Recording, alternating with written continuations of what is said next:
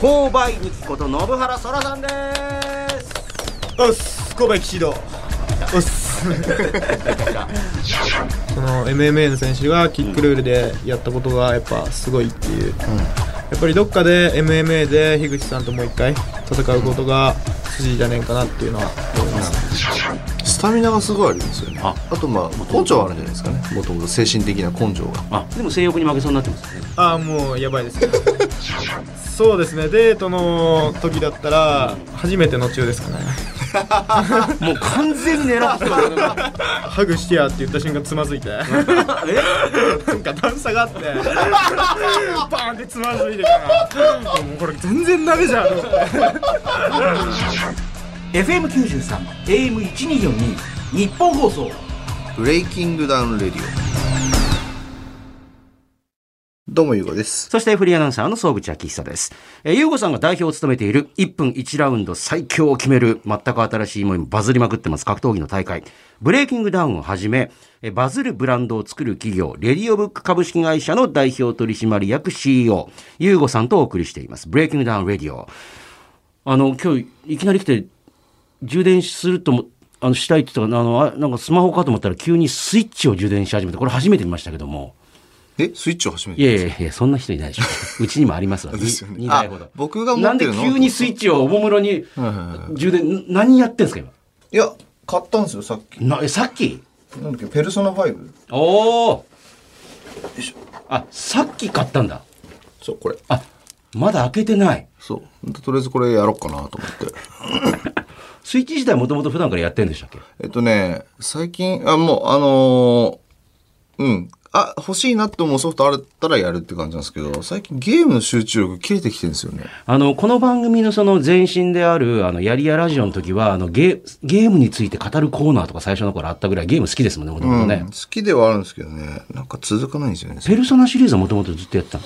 ワンツーやってました。おおむしろあの3からやってなくてでも出てんな、みたいな感じでやってみようかなっていう。最後まで今終わんないですよね、ゲームね。なかなかねなんか集中力がだから竜が如くとかも出るなと思って、でもまあ最後までいかねえかな、みたいなね。でも今回やってみようかなっていうね。多分途中23時間で飽きるような気がする えーさあ、あのーブレイキングダウン6が、まあ、大成功に終わりまして、はいえー、ゆうごさんも、まあ、男を、まあ、負けたけれども男を挙げたっていうね。そうなんですか、えー わかんないですけど。いやいやいや、あの、もう目の当たり全く、うん。わかんないですね。先週、ちょっとなんか赤い感じしましたけど。そうですね。もう全然普通に。あ、そうですか。うん。またトレーニング始めてるんですか？多分来週から始めますね。あ、ちょっとまだ休んでると。休んでるからなんかもういやこれ別に変わんないんですけどはい。時間がないですよね。本当に。ただただシンプルにだって前もそのブレイキングダウン6でバン中村さんね、先週ゲストでしたけども、あの試合するっていう分かってんのにもう練習する時間ないっていうね。ないっすね本当に、まとあ、ブレイキングだけじゃないんでね僕もやってる授業が。いや、知ってます。いろいろありますし。すよ。ええ。まあ、フェラーリとの授業もありますし、もちろんね、それ以外にも、まあ、スマホ周りのこととかあるし、まあ、今も普通にあの、スマホでこう、なんか返信しながら喋ってますけれども、え、まあ、それはありつつも、すでに、あの、6.5も迫ってるし、そうですね。ね、12月4日、ニュースよかもう一月ないですね。ないですまあ、なかなかこのスピード感でやってるこう格闘技の大会ないですよね、もう。終わった瞬間にもう次が1ヶ月後ぐらいに迫ってるっていう。ライジンさんがなんか結構ペース上げてますよね最近それ多分向こうも意識してんじゃないですか、なんかこれちょっと。いや違う違う違う違う前からなんだっけあのはいあれほらラトトリビュートじゃなくてっけ？ライジンなんとかえっとトリガーかあ、ライジントリガー、はい。トリガーとかあと何でしたっけこの間のやつなトリガーえ？ランドマークあはいはい。なんかいろいろ大会を分けてこういろいろね、ややっていくっていうそうそうそうねそう。だって年末にはヌルマゴメドフ来るっていうね。UFC の、まあ、超に、あの、まあレ、レジェンドファイターみたいなのが、へーまあでも、あのーセコンドにつくために来日するみたいな、ほら、まあ、パッキャを着たりとかしたじゃないですか。はいはいそうですねだから多分そのね、年末に向けてこう話題作りみたいな感じがあるんじゃないかと思うんですけど、はいえー6.5についても今いろいろやってるわけですよ、今ね。はいそうですねおまだいろいろ言いたくても言えないことあると思いますけども、はいなんか面白くなりそうですか、今回もいろいろ。一応の対戦カードはこの間なんとなく一旦僕とみくるさんと溝口さんで決めましたねあ、そうですか。はいおー今回もしかしてほら、この間の5.5で初めて2対2をやってみたりとかしたように、はいはい何か新しい試みなんかもやる可能性がある。それやると思います。あ、今までやってない形式のやつとか。はい。ブレイキングダウンのルール。ブレイキングダウンルールっていうのを新設するので、それをちょっと試してみようかなと思ってます。あの、まあ、その、6の時もね、いろいろこう話題になりましたけども、今までそのね、最初の頃は MMA のルールが結構あったけども、今はもうほとんどキックになったりとか、でも、MMA とかでもやりたいなって選手もいたりとか、なんかその辺の、どうして、で、だったらそのまとめてブレイキングダウンとしての一つのルールを作りたいって前からおっしゃってましたもんね。はい、そうですね。それをちょっとやろうかなと思ってます。一試合だけ。い一試合だけ？一試合だけ、そうです。試してやってみて、どうなるかな、みたいな。それでよければ他のにもちょっと広げていく可能性もあるなってことですかね。あと他にも、なんかじゃあ、いわゆるブレイキングダウンを賑わせていた方々とかももちろん出るしとか。そうですね。伏線回収なので。あ、なるほどね。で、それがセブンにつながっていきそうな話になっていくかもしれないというね。わかりました。セブンね、第7回大会に向けて今まさにもうすでにオーディションね、はい。11月20日まで募集しております。もう、はいまあ多分また最後になってぐわーってくるんでしょうけど。絶対そうですね。ね、でも、今回、その、やっぱりその VTR 審査とかも YouTube でほら、ね、あの、甲斐さんとかもこう見てるのがあって、それを見た人もいるから、多分、その対策とかもいろいろまた皆さんやってきたりとかね、うん。単に吠えてればいいだけでもないし、みたいな。そうですね。そういうふうに考えてほしいですね。皆さんね。あじゃあ今ね、あの募集しようと思ってる人に対して、なんかアドバイスできることって何かありますか、こういうのはちょっと、なんか、もう今となって弱いかもしれないよとか。まあやっぱただ吠えたりなんだりっていうのはもうみんな飽き飽きしてると思うので、そういう方じゃないなるほど、なるほど。やり方をはあご自身で模索されたらいいのかなと思うんですよね。なるほどね。例えば前回で言うとあのアドリブ正雄さんみたいなね。まあ、もう、決して忘れることができないぐらいのインパクトをもう外見から与えていくっていう。はいはいやっぱ彼、だから頭いいと思うんですよ。そういうふうになんか、みんなが煽り合ってる中、ななんかこう、落ち着いてくださいって仲裁したりとか、なんかキスをしたりとか、よくわかんない、ちょっとなんかサイコパスなキャラそうですよねで、見た目もわかる。で、見た目がわかりやすいって結構大事で。はいはい。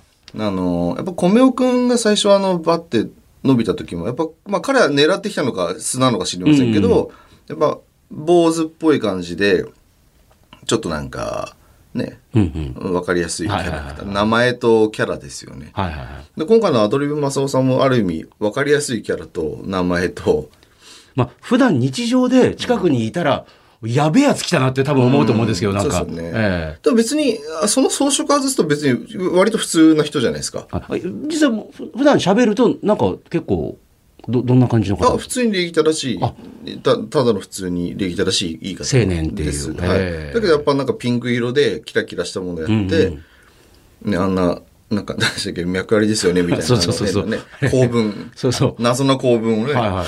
まあ、バン中村さんもそうですけど、なんかみんなキーワード持ってますよね、なんかね。そう、だそういうとこちゃんと自分で考えてこれれば、うんもうやっぱ今、前と違って、キャラ渋滞起きてるんで、もうね、キャラが、すべての日本に、日本中のキャラが濃い人がみんな、あの、ブレイキングダウン向かって山を登ってくるじゃないですか、なんか。そうっすね。キャラの濃さなら負けませんみたいな。まあ、強さの人もいますけど、向こうが。そしただこっちキャラの人来るじゃないですか。ねえ。ええあ、そうそう、あとほら、白川陸斗さんこの間来た時に、あの、応募の VTR、はいあの、なんかいまいち何言ってるか分かんないこともあったりとかするから、テロップ入れてくれるといいなって言ってましたよね。ああ、そうですね。それは。分かりづらいし、なんかもう、あまりにも見てると、だんだんこっちも集中力切れてくるから、はいはいテロップ入れてくれると、ちょっと集中力がつい分かりやすかったり、あの、自分のセールスポイントがなんか出てきて、あと喋ってることを下に書いて、で出してくれたりするといいかな、みたいな。自分の体重と、その今までの人たちをちゃんと見比べてみてどういう人たちが来るかなとか。傾向と体重ですよね。体重が重い人ってあんまり層が薄いんで、まあ、この間200キロまでいましたからね。だからまあそこはまだ正直、えっ、と、ブルーオーシャンだと思うんですよ。うん。まだつけ入る隙があると思うんで、ただもう一番にやっぱ50、60キロ、まあ70も若干多いか。そのあたりやっぱ一番多いんで、軽量から中量級にかけてのこの、ねいわゆるまあ日本人の平均的な体型みたいな。うんなんで体型で普通だなって思う人はちょっとなんか自分でどんな人がいるんだろうとかリサーチして動いた方がいいんじゃないかなと思います。はい。就活に似てる感じがありますよね。いやでもそうじゃないですか。何がも、どういう人が求められてるのかってこう見て、ただ強いとかね、面白いとかじゃなくていくっていうね。ああ。あとまあこれはね、あの、知ってても言えないと思うんですけど、朝倉未来さんが、はいあの、飯田さんとね、終わった後にこう YouTube で対対談して、はいはいはい。まあお疲れさんね、まあい。い試合だったみたいなのがあって、まあね、朝倉さんも俺も出るみたいなこと言ってましたけど、ああそう言ってましたね。って話題になって、はい。うん。そしたら、あの、戦う弁護士の、あの、堀哲平さんが、えーうわ、誰と戦うか知ってるけど、いいて、みたいな、こう、匂わせのツイートしてるんで、なんだこの親父と思ったんですよ。てか、みくるさんって、サクッと言うんでね。いや、あの時本当言い出さえー、っていう。いや、てか、それ言うんだと思って。そう。あの、あ、言うのそれっていう。だからもう僕らはもう当然当たり前ですけど、もう当然知ってますけど。そう、来年に向けてのね、はいあのーロードマップもあるわけですよ。こうやってやっていこうもうな広報泣かせですよね。彼、本当に。広報戦略もクソも減ったくれもないっていう。あれは、じゃあもう、あの、俺言うよっていうのが別に事前にあったわけでもなくあの、これでドンって出すから、みたいな。なんもないですよ。勝手に自分の YouTube で喋ったっていう。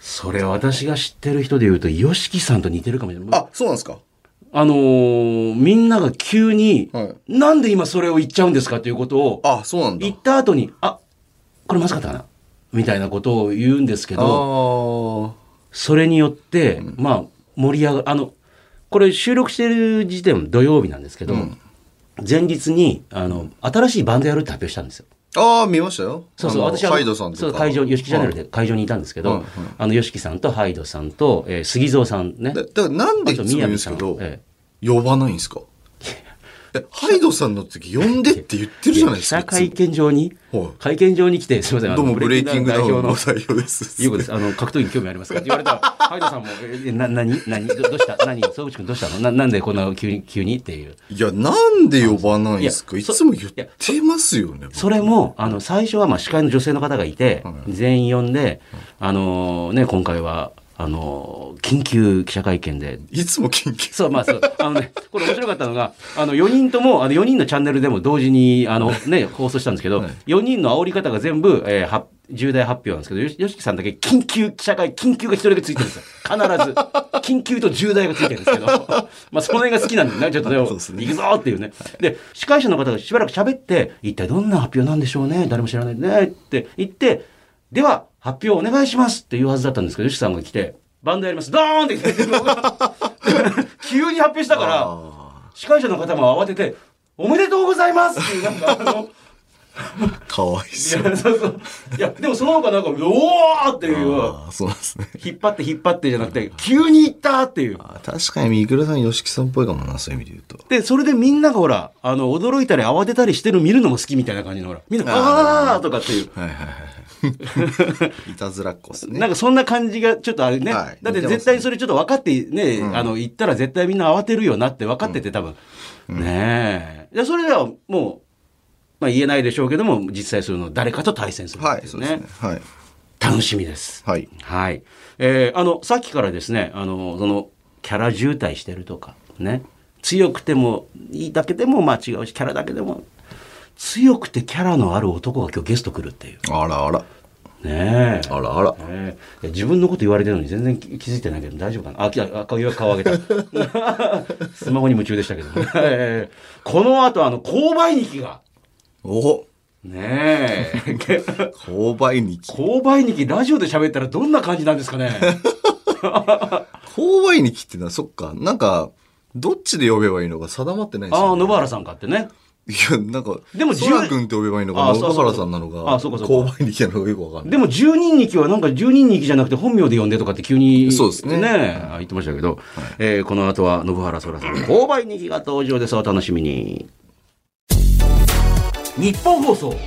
ブレイキングダウンレディオ。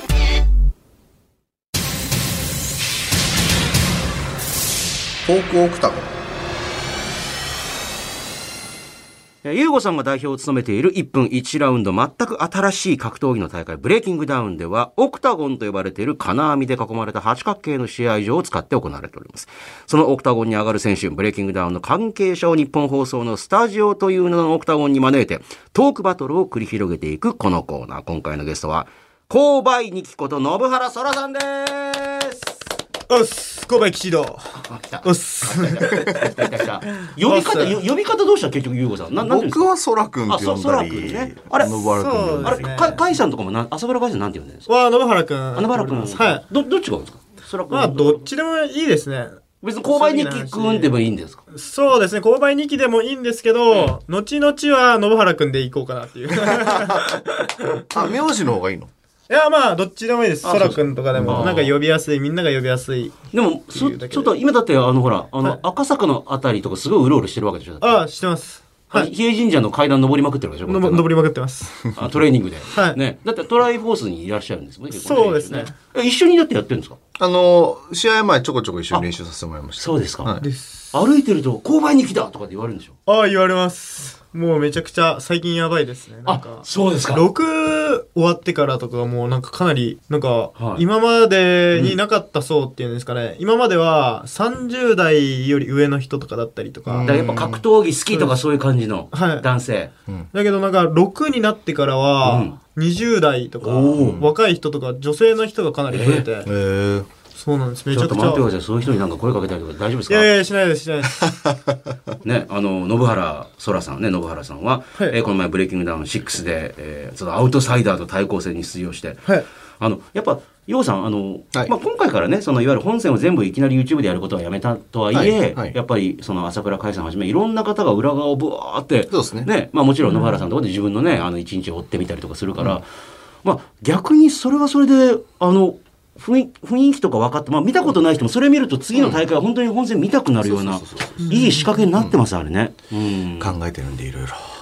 だから、あのーね、ブレイキングダウン、あの、樋口選手との試合も本当にあのーまあ、素晴らしい一戦で、まあ、自分であの、素晴らしい戦いだったって言っていいんですよ、別に。ああそうですね。えいや嬉しいですね。でもまあ そうですね。キッキックルールでうんうん。やって、まあどこかでやっぱり MMA でうん。対戦戦闘なっていう。あ、そうですか。はい。なんかやっぱりミクルさんとかのコメントとかでも、その MMA の選手がキックルールでやったことがやっぱすごいっていう。うん。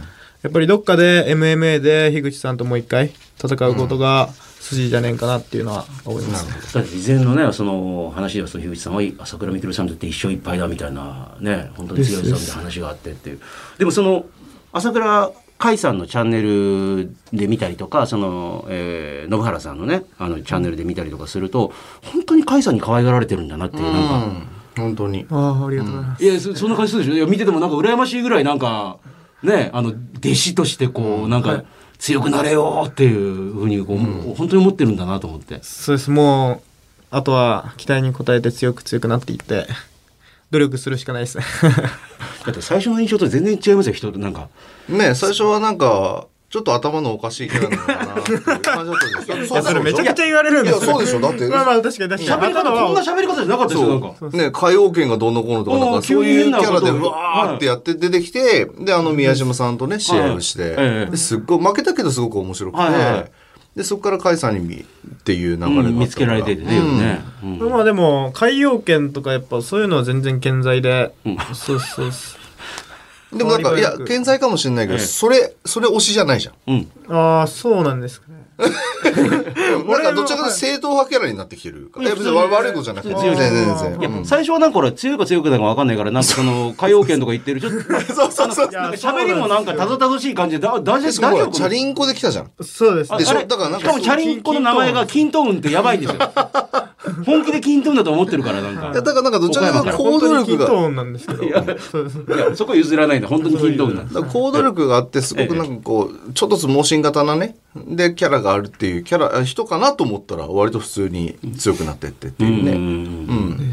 ね、いや、で、その、こなんか、購買日記、購買日記って私も言ってますけども、なんだその購買日記っていうね。改めてごめんなさい。2期っていうのってあれ、兄貴の2期なんですね。そうです。ね。で、なんかこう、さっきで、なんかウェブとかで調べたら、あの、兄貴だから、あの、まあ、兄貴っていう意味もあるけど、最近は、あまりにそのキャラが強すぎる人に2期をつけて、ちょっといじるみたいな感じになってきてるっていう。で、購買日記っていうと、岡山から金ドウン乗って山を越えてきたから購買日記かと思ったら、そうじゃないんですよね。ではないです。ああ、ではないです。あのー、オーディションの時にあの、12人来と、そうです。小競り合いが。おめえ、購買きちいど、つって。そうそうまあ、岡山とかでもかなり喧嘩するときに、まあ、俺とやるのはもう坂道を駆け上がるぐらいレイドっていう。おまーあ、です。なんか、あの、購買、僕、現場仕事してて、おーえもうちょい購買ちょ上げろ、みたいな。うんあ、あ購買っていう、なんか土の土砂とかをショベルカーで上げたりしてか角度を。そうです、そうです。なるほど。そういうことか。で、僕、かなり田舎の方で、60歳とかそういうちょっと年齢層が上の人と現場をしてて、まあ、ええ古いんですよね、言葉って言ったら。でまあなんかこうもみくちゃになった時に「おい神戸きちいだ!」みたいなもう完全になんかあの映画の仁義なき戦いとかの世界でなんか言葉をほら。あ、本当に使ってたんだ。あそうですそうですいや、あの、それもなんかあの最近ね、そのヤフー知恵袋見たら、あの、勾配吉いっていう言葉って普通に使うんですかっていう質問があって、それに、ああ、確かに使ってたような気がします。でもそれは、あのー、なんか喧嘩とかね、そういうのも使うし、あいつ勾配吉いなっていうのは、あの、ちょっとあの、悪口っていうかなんか、あいつちょっと変わってんなとか、あ、そうなんだ。キャラ的にきついなとかなんか。そういうのもあるし、うんなんか例えばまあなんていうんですかね人生で生きとってなんかちょっと高い壁とか出たらああ今日勾配きちいなみたいな。そんなに使うんとだか、。そんなく下り、下り坂だな、みたいな。楽だったら、ちょ、今日下り坂だったな、みたいな。へへなんかそういうなんか、言い回しとか、なんか、まあ、先輩とかに言わされたりしたら、あいつ勾配きちいわ、みたいな。ああ、いろんな使い方があるんですよ。知らなかった。なんかまあ、きついっていう言い方ですよね。えーきっちりっ本当ていうのはだったんだ。いや、だからほら、十二日さんと、あの、最初になんかここね、あの、バチバチになった時に、お前、勾配シーザーって、誰も何を言ってるんだっていうね。そうですね。みんなハテナハテナハテナでした何を言ってるか分かんないけど、立ち上がって近づいたけど、みたいな。えそらくんの造語じゃなかったんだね。あ、じゃあないです。まあ、そうですね。でも、岡山でまあ、使っとるの、その、ー田舎の方の。そうですね田舎の方でどどちらの方の岡山の？えっと、高橋とか、あ、それ中心部からちょっと結構離れてる。だいぶ。上の方でもう山とか、うですお。ね。で、まあそこで、まあ俺がその、そういうおっさんの人たうんうん。らと働いとって、で出た言葉で、結構市内の方では言わないかもしれない。若い人たちはね。だからそういうおっさん、昔からね、そういう言葉を使ってる人たちが、もう勾配きちいなとかって。はい。いやだから結構使ってる言葉だったってそこから購買日記になってっていうねうん、いやでもそこで人生変わると思ってなかったでしょ。覚えてます？そのオーディションの時のこと。いやー、そうですね。なんか、いろいろ状況がパンパンパンパンといって、均等運で上京してきて。そうですね。うん。とか、オーディションがあったりとうんか、かなりもう、あのオーディションからう、んそうですね。いろいろと範囲が広まったっていうか、世界が。でそこでだったら桜兄弟のマネージャーの宮島さんとね、はい戦ったこともまたさらに宮島さんとの関係性も今につながっていったりとかそうですね。はい。もう、お兄ちゃんみたいな。今となってはね可愛がられてるっていうね、うんそして今どんどんなんかあのだってまた顔のタトゥーとかも消したりとかしてるよねそうです。もうこれ、2回目行ってて、あ、そうなんだ。で、試合終わって、2日後に全身麻酔して、うん今消してて、あ、そうなんだ。こことかもかさぶたになってて、今。こへえ。ことかもうクレーターみたいになってます。うわ、本当だ。そう、だから見た目からして顔にタトゥー入れてるし、それなりに結構、おおって外見の、でもね、あの、どんどん消しに、で消したりとかね、変わっていこうっていうね。あの、赤坂のジムが行けれなくて、トライフォース。僕、あため池そうだよねうんで、そのタトゥー消えるのに、あとまた、やっぱり、めちゃめちゃ強い人が、僕の中で多分、日本一強いんじゃないですかね、解散とか。の、その練習環境ができるっていうので、まあ強くなる道として一番最短かなっていうので、うん。しかもそのタトゥーの、あの、理由って知ってます？なんか。知らないです。これが Not Lose to Me っつって己に負けるなって書いてなんか、なんていうんですかね、うん、格闘技やったりとか、まあその前からなんですけど、何か自分が行動するときになんかめんどくさいとか、だるいとか、それで何か制限されるっていうので、なんか俺のやりたいこと、自分がやりたいことを邪魔するのは自分じゃなって思ったときに、あ、己に負けるなっていうのを入れて、なんか自分のやりたいことを突っ走るみたいな。ん例えば、鍛えたり、ダイエットしたり、何でもこう当てはまることで、なんか筋欲にもつながったりとか、で、己に負けるなって言いましたで。もなんかい、一個一個にちゃんとも意味があるんだなっていうのもね。でねそうですね。で、さっきも言いましたけども、その、まあね、第一戦、その、宮島さんと戦って、まあ、判定負けはい。して、そこでやっぱりあの、でも負けたけども購買人気の名前が上がって、ね、そういうところからやっぱ甲斐さんとかにも、じゃあちょっと一緒に頑張っていこうかみたいな話になって、え、そもそもブレイキングダウンを知ったのって、その、野原さん何だったんですか？もともと、あのー、みくるさんのチャンネルを見てて、ずっと。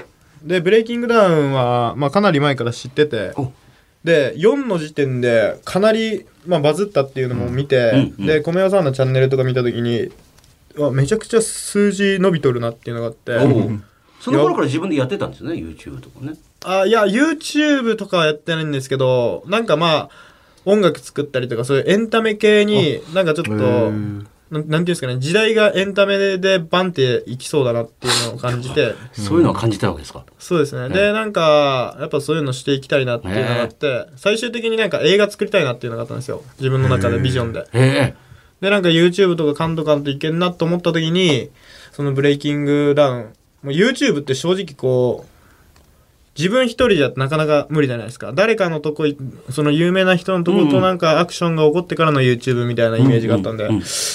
で、ブレイキングダウンこう見た時に、え、絶対バズるがこれみたいな。その俺自身がバズるんじゃなくて、ブレイキングダウン自体がバズるなっていうのをええめっちゃ感じて、ワンチャン、なんかネットフリックスまで行きそうだな、ブレイキングダウンみたいな、なんかそういうこと思ったんですよ、なんか。ブレイキングダウンが？すですですです。世界的なサブスクとかにも組み込まれてなんかすわーって広がってきそうな感じがするからっつって、とか、まあ普通にアベマとかもそうじゃないですか。そうですね確かにね。えで、なんかそれを感じた時に、なんか一番盛り上がるエンエンターテイテイメント。えうーん。なんか映画も、なんか最近なんかみんな飽きてきたっていう感じがあって、はい2時間見ないじゃないですか、もう。なんか集中力ないんですよね、なんか正直。僕も見てて。早送りしたりとかね、TikTok もパッパパッパ進んでいって、うんうん。なんか、その面で言ったらやばいなっていうのがあって。ああ結構普通にいろいろ考えての、うん、そうですね。マーケティング能力がありますしてなんかとりあえずなんかあの、均等で上京しただけじゃなかったっていう。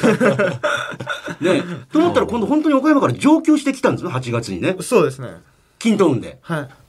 それなんで普通にあの新幹線とかで来なかったんですか？いや、まあ、その、そのタイミングで、純也くんです。編集マン。あ前前にいる人。そうです。えで、純也くんと YouTube をやっていくに関して、どこでインパクト残しとこうかなっていうのって。うんで、インパクトがねえと見られんし、バズらんしっていうのがあって、へまあ、チャリで行けばうん、インパクトもあるし、うん前編後編中編飛ばせるかなっていう、うんうんつなげれるなっていうのがあって、うんうんキントンできました。なるほど。でちゃんと均等考えてやってるいや考えてるんです俺よ。割とそこは考えました。もうなんか岡山におって YouTube いろいろ企画考えたんですけど、うん全然いいの出てこなくて。もうなんかそ、あ、キントンで行こうっていうのをパッと思いついて、え向かんで、その日の晩に決めて、うんで、次の日仕事行って夕方に、社長辞 めますって言ったら、もうその日に辞めますって言ったら、おめえ辞めたら、おめえどうなるか分かったんだろうな。いやいや、でもあの、俺はもう今日で辞めて、明日からチャリで東京行きますっつって。えうんうんすげで、えな。もう、で、なんか俺の代わりになるやつを、とにかく入れろ、みたいな。人足りなくなる人足りんくなるし、確実にやらんといけん仕事内容だったんですおよ。ーで、僕がそれを仕切ってやっとって。うん。でもう、でも連れにも電話しまくって、ね、100人ぐらいにかけて、ちょ今で、い、なん、だっつって。で、友達に電話して、一人見つかって、うんとにかく、まあ、9月末までの契約で。うん。で、もう、次の日に動画撮って、で、キントン中古で8000円で買って、あ、金そこで金トン買ったん？です。で、その時にもらった給料じゃあ、あの、半月だったんですかね。半月分の給料が5万なんぼだって。そうです。なんかいろいろ引かれておお5万なんぼでそれで、あー中古でしかおもちゃ買えんなってなって、で、キントン買って、で、動画撮って、その次の日に行きました。もうすぐ、パッとやめて。す、もう行動力がすごいって異様、異様ですね、行動力が。本当に。おもろいおもろいですね。で、そこで金トンでこう出発してもそこでドラマがいろいろあったわけですよ。なんかね。そうですね。東京に向かって行ってる間に。そうですね。ええなんか、あんまりなんか過酷すぎてあんま覚えてないですけど、真夏でも暑すぎて、嫌がって。えええ、一緒にいるジュニア目の前にいます？いや、普通に車かなんかで行ってるんですか？いや、じゃなくて、純也くんは、その時に、その編集を、とにかくめちゃくちゃ編集に自分がこだわりたくて、うん。で、DM で、純也くんがたまたま、あの、僕の宮島くんへっていう1分ぐらいの煽り動画があったんですけど、それを、あの、純也くんが、編集して DM で送ってきてくれたんですよ。うんうんでな、なんか俺のこともかなり突っ込んできてくれて、うん。で、その、いろいろなんか、編集してくれる人はいたんですけど、結構真面目に編集してるんですよ。うんじゃなくてなんか、俺に対してのツッコミもあるし、なんか、キャラ引き立っとるな、みたいな。自分でなんかめっちゃ感じて、おもれえな、みたいな。へで、そこで純也くんと、DM でやり取りをしながら、もうアカウントも預けてえ。う、ん。で、俺もう素材送るだけで、つってあ、で、ね現、東京に現地に着いて初めて会ったんですよね。へおもろ。このラジオ始まる前も二人で、このラジオとかも撮ってどうするかとか、すっごい真面目にずっと話してるから、なんか、これを二つに割った方がいいんじゃないいやいや、またまた一本にした方がいいんじゃないかとか。で、なるほど。普段からね、じゃただ、なんか適当にやってる感じじゃない感じがすごい、なんうーか。んね。で、どこまで行ったとこ電話かかってきたの滋賀県あたりで。ブレイキングダウンから。あ電話っていうか溝口さんかうんら DM が来たんですよね確かブレイキングダンウンの、はい5.5に出出ないかみたいな。キントンで滋賀あたり走ってる時に、です。ええ、琵琶湖あたりだったかな。琵琶湖か。絵になりますよね。ブレイキングダウン5.5出てくれって来て、そうね。えーってなって。でそのまあいつかっていうのを聞いたら、もうあと4日後とかだったんですよ。でも明らかにその琵琶湖まで行くのにもう1週間以上かかってたんですよ、ええ。もうチャリンコで行くの。は、まあそれはやばいみたいになって、でどうしようか。もうそれでもチャリこぎこぎにこぎ続けて、う。んで宮島さんととと豊橋に着いて宮島さんのとこ入って、宮島さんがもう今日泊まっていけばいいよみたいな次明日の、明日台風だからみたいな、うん。でホテルも取ってあげるから、うん。いやもう5.5があるんでちょっとえ行きますそれまで野宿みたいな感じだったんですか？もうなんかコンビニの駐車場のブロックとかでこうやって寝ながら。ブロックで、それブロックで寝ると車が止まりに来る可能性あるな、これ。車止めでしょ、それ。はいとか危ないよそれ。イートインで充電しながら寝たりとか。いやいやいやいや。もうでもほんまに体も臭くなってやばいなってなったらインターネットカフェ行って、あ洗濯機回して充電全部さしたりとか。とにかく5万円しかなかったんで。半月の給料4万がねこれ。8 4万いくらしかなくて、ん。とにかくお金使えないっていう状況があって。すごいな。え、でもそれであの、ね、朝倉兄弟のそのマネージャー宮島さんに、じゃあもうホテル取ってあるからっつって。で言われたけどその日数が足りなくて明らかにもう1日100キロは絶対こがんといけん計算でやったんですよ。それツールドなんとかみたいな世界じゃない1日100キロ。そうです。やべえよ。とにかく漕ぎ続けても無理だっうん。てで静岡の辺であのなんか TikTok で後輩ニキっていうのがいるんですけど購買ニキの後輩ニキっていう、まあ、俺の地元の後輩がいるんですけど。すごい、がなんか、それがなんか俺ずっと発信してて今どこにいるどこにいる Twitter とか、はいはい。あの、SNS で。で、それを見て、その後輩にきが、あの、きびだんごを届けに行くみたいな TikTok で企画やってて、俺に。で、たまたま来て、で、出会って、ええお倉敷ナンバーで、うんお見たことある車だな、って。おちょうどや、ちょっと、スキップしよう。ゆうこさん何が何だかよくわかりません。なんか、きびだんごで車見つけてスキップしたってな。あ、きびだんご後輩にきが、あ車であ途中あ、来て、来てくれたんだ、もうそこまで。で、サプライズで、で、それを TikTok で企画で出してくれるみたいな。で、で俺も知らんかって、それ、そのこと。で、たまたま後輩に来て会って、おみたいな。うん。で、もう残りあと2日だったんですよ。うん。これ間に合わんっつって、純也くんとやりとりしてたんですよ。うんうん。もし自転車を置いて、もう新幹線に行って5.5終わらして、また復活するか、どうするかなっていうので、で、たまたまその後輩に来がおったけ、その、神奈川までスキップしたんですよ。車でね。車はい。ああ、そういうことか。チャリンコ乗せて車ではい。神奈川までスキップして、で、神奈川の市内で降ろしてもらって、で、そこから、神奈川から東京までチャリで行って、えーで、純也くんとそこで電話でやり取りしてて、あの、どこだったかな歌舞伎町じゃねえわ。新宿駅で初めて純也くんと合流してあーこん、な人なんだって分かって。えーそうですで、2日後に5.5だったっすね。すごいっすね1日後、1日後かな。翌日かはい。そうですね。ドラマがありすぎて何が何だか分かんないですね、なんかね。よくそれでできましたね、その5.5。そうですね。ああの、もう日焼けとか2で、対2でしょ？米安やっつけたでしょ、そこで。出会いつけました。すごかったですよね、なんか。あれも結構インパクトすごかったですよ、なんかね。うん、あれ面白かったですね。ねえ。うーん。だっていきなり行ってまた2対2って言われて、はあみたいな感じもあるわけでしょ、なんかね。俺は結構ワクワクしました。ああ、そうですか。全然もう、あ、2対2取ろうと思って、バッチバチいったろうってうん思って。うん。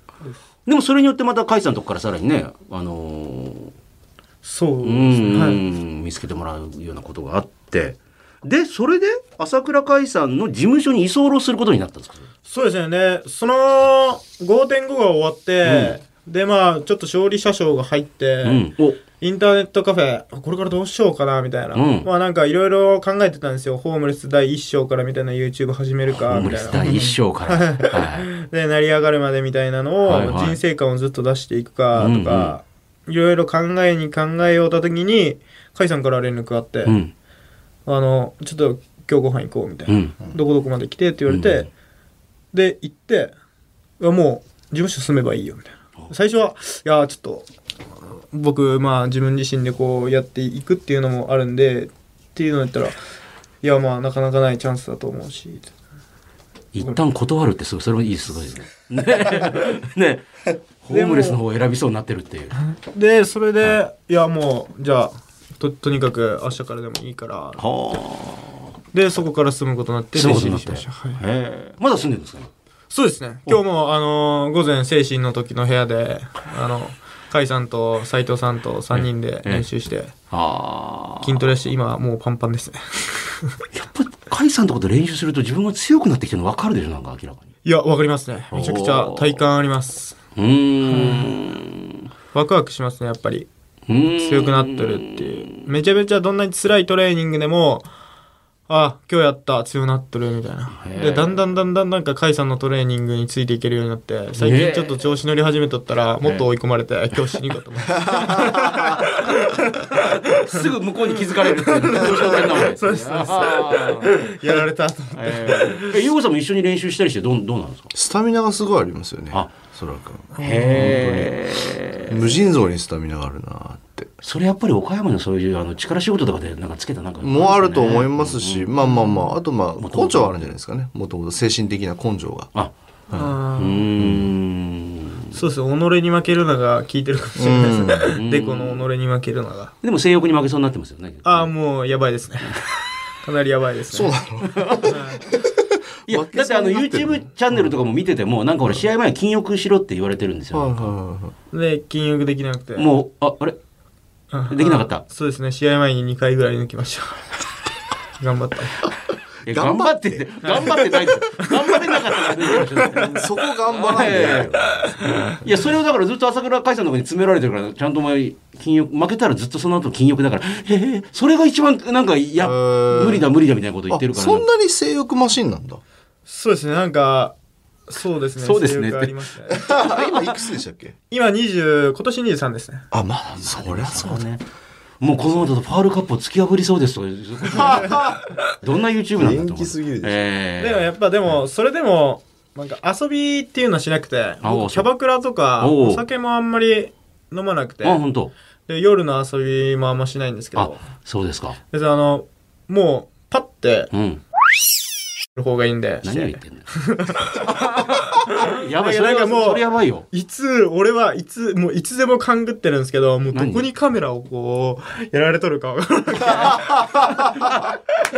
なんか、一人でも、一人でもできないんですよ。あ一人であのーアンヌしてるとそれを「お前したな」って事務所でって言われる可能性があるっていうそうです、そうです。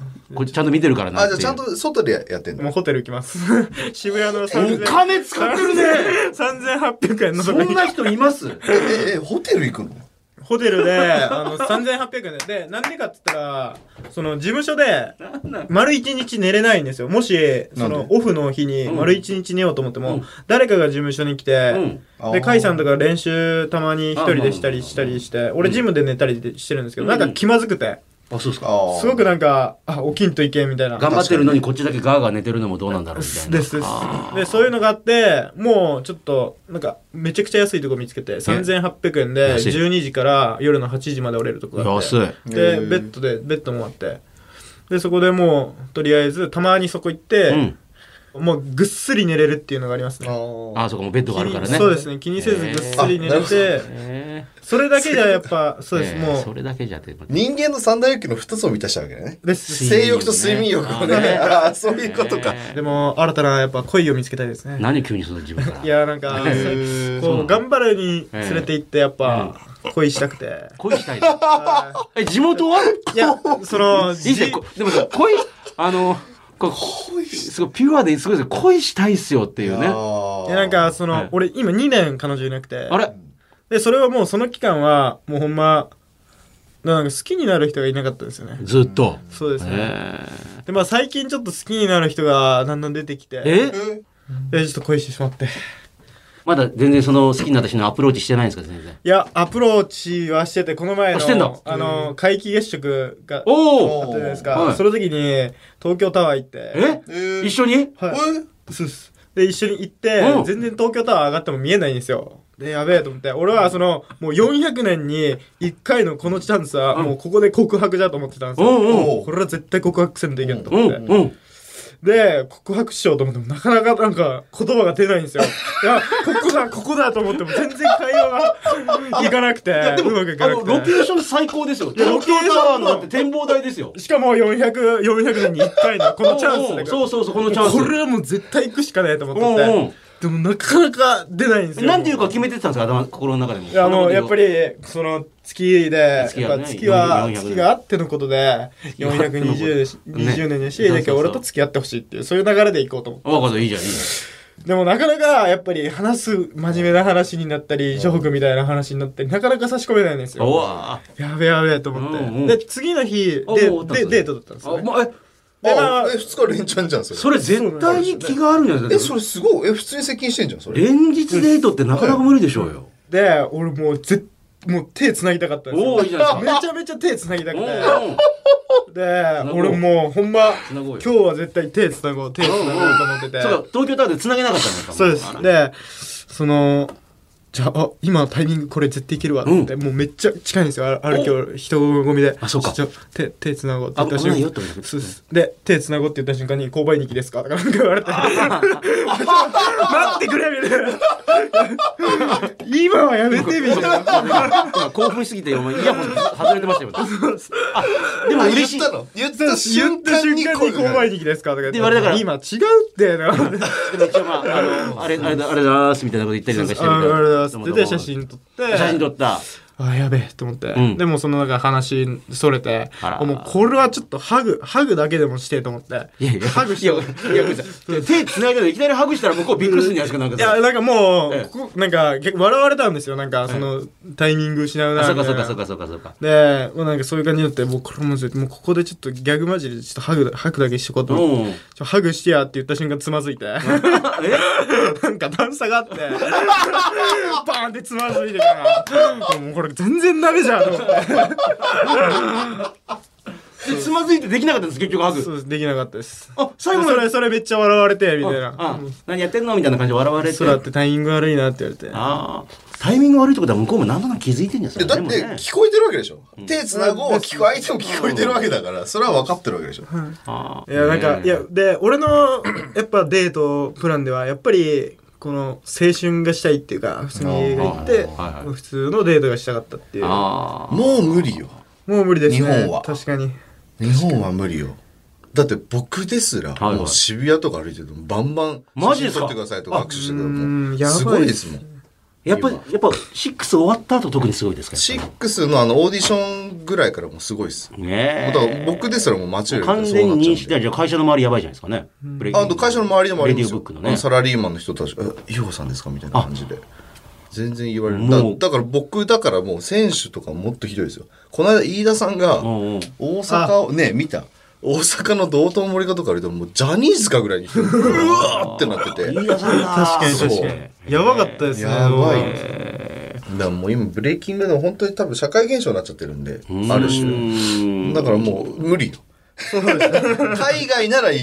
ね。海外だったらその手つないでたらまあ、これ来年から海外進出していくんで、まあ、その海外も無理になってきますよ、これね。そうですね。やるなら言いましたから。え言いましかないですね。それからも名前ってのは結局やってないんですか、あデートの後は。えーデートの後次ちょっと言った映画1個入ってて。あ、そう。そうですまあ向こう気づいてるでしょ100%もういつ行くかっていう絶対もうね。気づい絶対気づいてる。タイミンそうです。グでね。完全にいやでも気づく方向で。気づく方向で。はいええ。俺もちょっとええ。気気づいてほしい。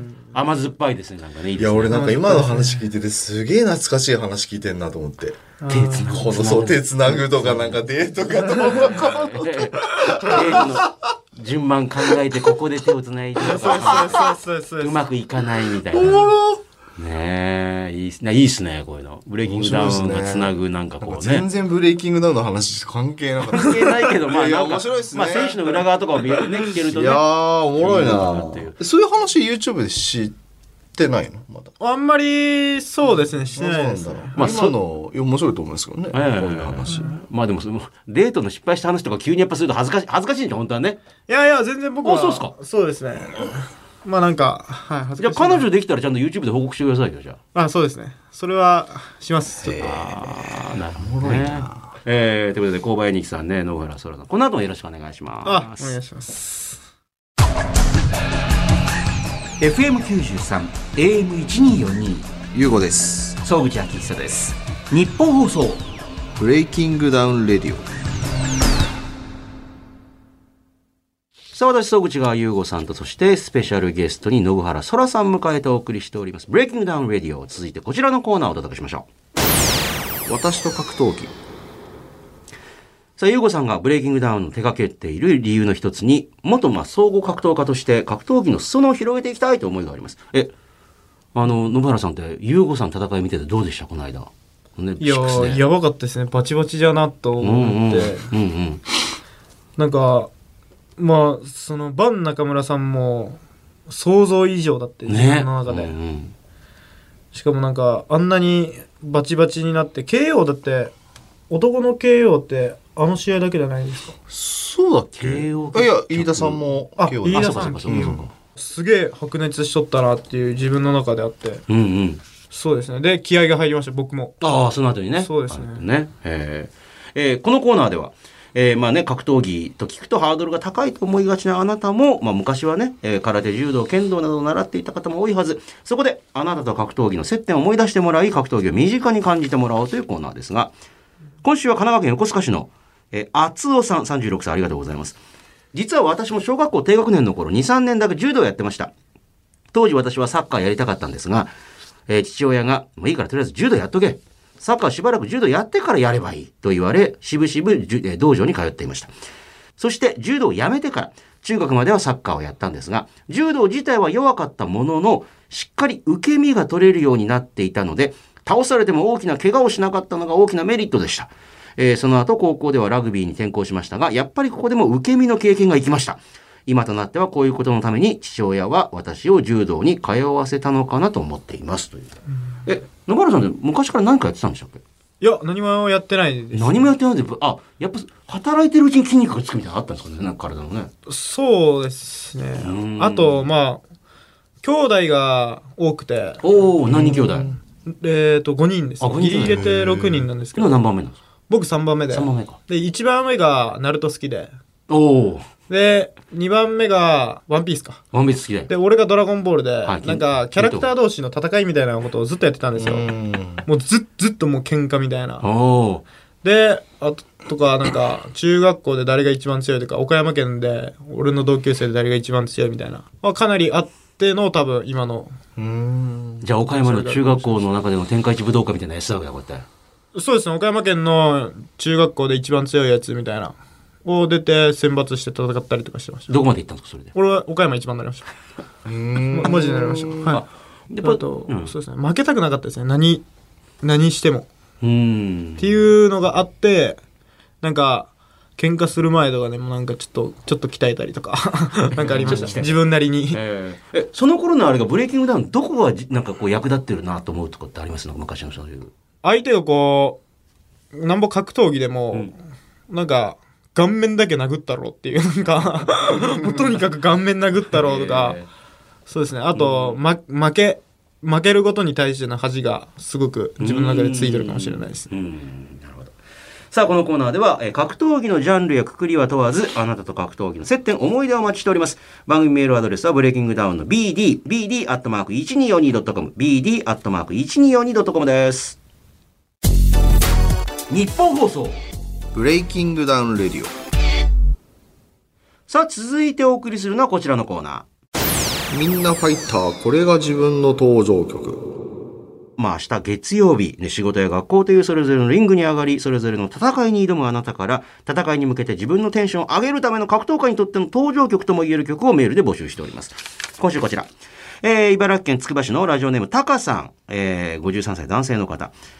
私の登場曲は、えー猪木さんのように、えートランペットで華々しく、えー飾られたいので、西城秀樹ヤングマンかけてもらいたいです。えー今時の曲ではないですが、拍手で迎えてもらえれば、拳を振り上げて勢いつけたいです。という。うん野原さんってなあの、入場の曲って何でしたっけ？入場は。えっ、と、最初は、負けず嫌いっていう岡山のラッパーの人がいるんですけど。負けず嫌いっていうラッパーの名前なんですね。あ、負けず嫌いっていう曲名で。曲がある曲があるんですそうです。岡山でやってる方。あ、です。へえ。で、2回目が AK さんの、ああ、池敷内さんのそう。ですね。曲名わからないんですけどなんかまあ昔から聴いててテンション上がる歌でうんうん。すかね。おじゃあ、変えていくんですかいろいろこう。そうですね。いろいろ、まあ自分の中でテンション、その時のテンションですかね。なんかいろいろあって、状況で俺変えていくのが、一個っていうか、テンポとかお、なるほど。でなんかやる気が出る。だからなんか自分の人生観にあったりするんですよ、歌詞が。うーん。なんか今は、こう、戦わんといけんとか。だって、なん努か、あの、か。試合前とかにこう、なんかこう、ね、やりながら、ラップやったりとかしてましたもんね。そうですね。だからなんかそれは、まあ曲の中でも歌詞の中でも出てくるんですけど、あの、やっぱ不利な状況から、あの、勝利をつかむ俺に惚れた、あの、女が助手席に乗るみたいな。なんか状況が合うんですよね。そうそうです。だからなんか努力は宇宙まで積み上げてみたいなのとか、かかっこいいっていうか、まあ男なら以上払わんといけんとかいう歌詞がこう出てきた時に、あ、切り替わりますね、パンと。おデートの時何かけるの？自分の中で何かデートの時は何かけるですかね。デートの時とか大事ですよ、曲とかね。そうですね、デートの時だったら、うんあのー初めての中ですかね。もう完全に狙ってますよ。なんかそれかかってんのに中止でかったらい逆におかしいですもんね。そうですね、なんかもう次は初めての中で。え きたいですね。曲からも圧力かけていくっていうね。そうですねえーなるほど、わかりました。えーなんかでもそういうのおもなんか面白いですよね、なんかね。うんえーそうねあ、この間、ゆうこさんって登場の時曲って？ブレイキングダウンのテーマ曲にしました。そうかそうか。なんか考えたんですよ、いろいろね。なんか考えた。うんまあ、うん。私的には UFC のやつにしていい UFC? あ、U- あ、UFC ね。UWF えー UWF のあの、曲にしてほしかったら、いや、違うんだと思って。ねそうなんですよね。え。でも負けたらね、ゆうこさんね、あの、負けたらすごい悔しくなってきたっつって、うーん。もう上がんないんですか？うんどこれから先にリングに、まあ。いや、アマチュアの世界やり直そうかなと思ってて。へー。腹立つ。熱いです ね。それすごいっすね。あブレイキングダウンにもう一回、あの、リベンジとか、バン中村さんとやるとかじゃなくて、なんかその、対戦相手にどうこうじゃなくて、自分に腹が立つんですよね。うん生物として腹が立ったっていうか。だから、やる前はそこまでの気持ちなかったけどっていう。だって試合の時間なかったですからね、ねずっと。だって当日もね、ああだことバタバタして全然、で、負けたら、あーっていう。いや、終わった後の朝倉海さんのチャンネルでも、なんかね、超悔しそうな顔してましたもんあそう、だからそのなんか自分がってよりかは、自分の周りの人間が悔しいとか泣いたりとかってその見て、腹が立ってきてだんだん。いや、海さんもね、悔しいっすよ、悔しいっすよってずっと。あ、そう、だから俺それ昨日見て、うん俺それ知らなかったから、本当ですか。カイさんがなんか裏行ってから、くっそ、なんか悔しいみたいな感じで言ってるのを見て、うんねあ、なんか周りの人をこういう気持ちにさせた自分がムカつくなって思ってきて、はい。っていう感じです。自分をもう一回叩き直すのにもう別のアマチュアの大会から出ていくっていう。そうっすね。あの、マスクでも被って。いや、そうしないと、なんかみんな、ひそひそ、なんかブレーキングなんだ。そう、て、て、な、今はもうなっちゃうから。あれは殴っていいのか大丈夫か殴っちゃまずいんじゃないかな、みたいな。マスクマンで出ていけばいいか なと思ってあーさ。ね。昔プロレスラー時代マスク被ってたことあるんですいや、よ。被ってないですよ。あ、あれ違うんですよメイクしたペイントペイントあ、してたペイント、顔にペイントしてやってたことがある悪役キャラをやってたんです。ね。あ、そうなんですか。えへ青森出身だったらネプタっていう名前で。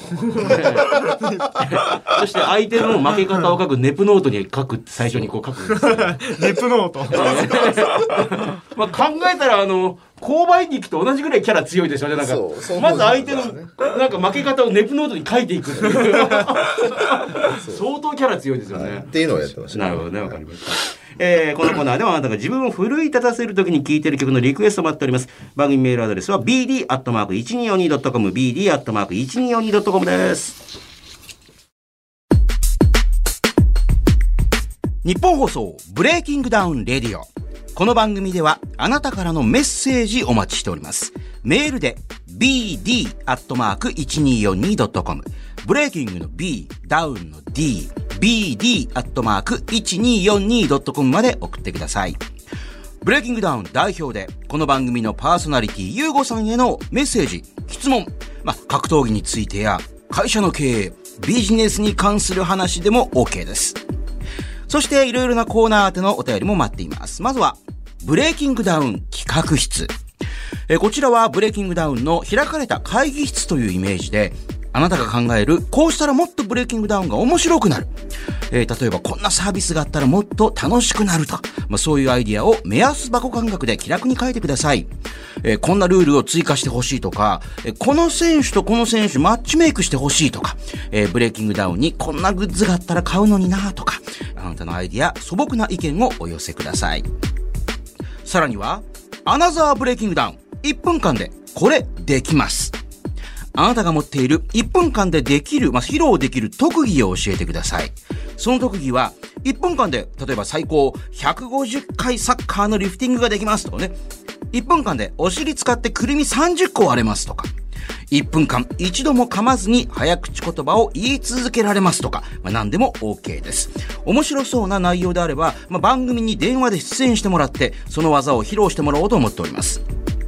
メールにはどんな特技の持ち主なのか、まあ、具体的なアピールと電話番号など連絡先も忘れずに書いてください。そして、私と格闘技。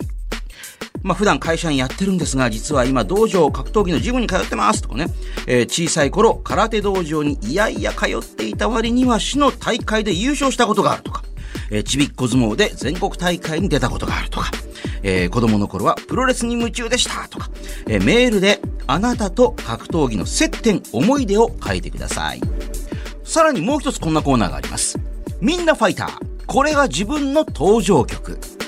明日は仕事だ、学校だ、といった、まあ、ある意味、それぞれのリングへ上がる戦いに挑んでいく、あなたから、戦いに向けて自分のテンションを上げるための格闘家にとっての登場曲とも言える曲を紹介する、まあ、あなたの登場曲。地上波限定のこちらコーナーになります。あなたが自分を奮い立たせる時に聴いている曲を、その曲の思い出や、その曲のどの辺が好きなのかとともにメールでリクエストしてきてください。すべてのメッセージの宛先は bd.1242.com ブレイキングの B、ダウンの D、bd.1242.com まで。いうこと。総口秋佐がゲストに信原そらさん迎えてお送りしてきました、 BreakingDown RADIO。えー、ポッドキャストもね、1時間近く喋ってエンディングですけれども、さあ、ここで、今週もこちら、最後にこのコーナーをお送りしていきましょう。1分間で結論。これって我慢ですか？忍耐ですか？えー、信原そらさん、あの、ゆうごさん本出してるんですよ。えーやりたくないことはやらなくていいっていう。そう。だから、あの、自分が不得意なこととか、もうで、はいなんか難しいなと思うことは、できる人に任せりゃいいじゃんっていうね。そうですね。えやりたくないことはやるタイプ、やらないタイプ、どっちですか？やりたくないことも頑張ってやるタイプですか？えー、その状況によります。お、なんていうんですかね。別に俺がやらんくても、できるんだったらうん、してって感じです。ああ、そう。それは時間が取れるんだったら、おって感じですね。まさに同じ。あの、ただ、ゆうごさんは我慢す,、まあ、しする必要ない。でも、目標のためのことだったら忍耐だから、それは必要ってちょっと違う。似てるけど違うぞっていうね。えーそんなゆうごさんに番組を聞きのあなたが日々の生活の中で我慢か忍耐か疑問に思ってることをバチッと判定してもらうのはこのコーナーです。今週こちら。横浜市港北区の30歳、えーマッサさん会社員の方。彼女と結婚することになり、まあそれ自体別に彼女を裏切ってるわけじゃないし、モラルに反してもいないし、ましてやもちろん犯罪でもないから、本当は消したくないけど、万が一見つかったら何言われるかわからないので、パソコンに保存していた大量のエロ動画を整理し始めた。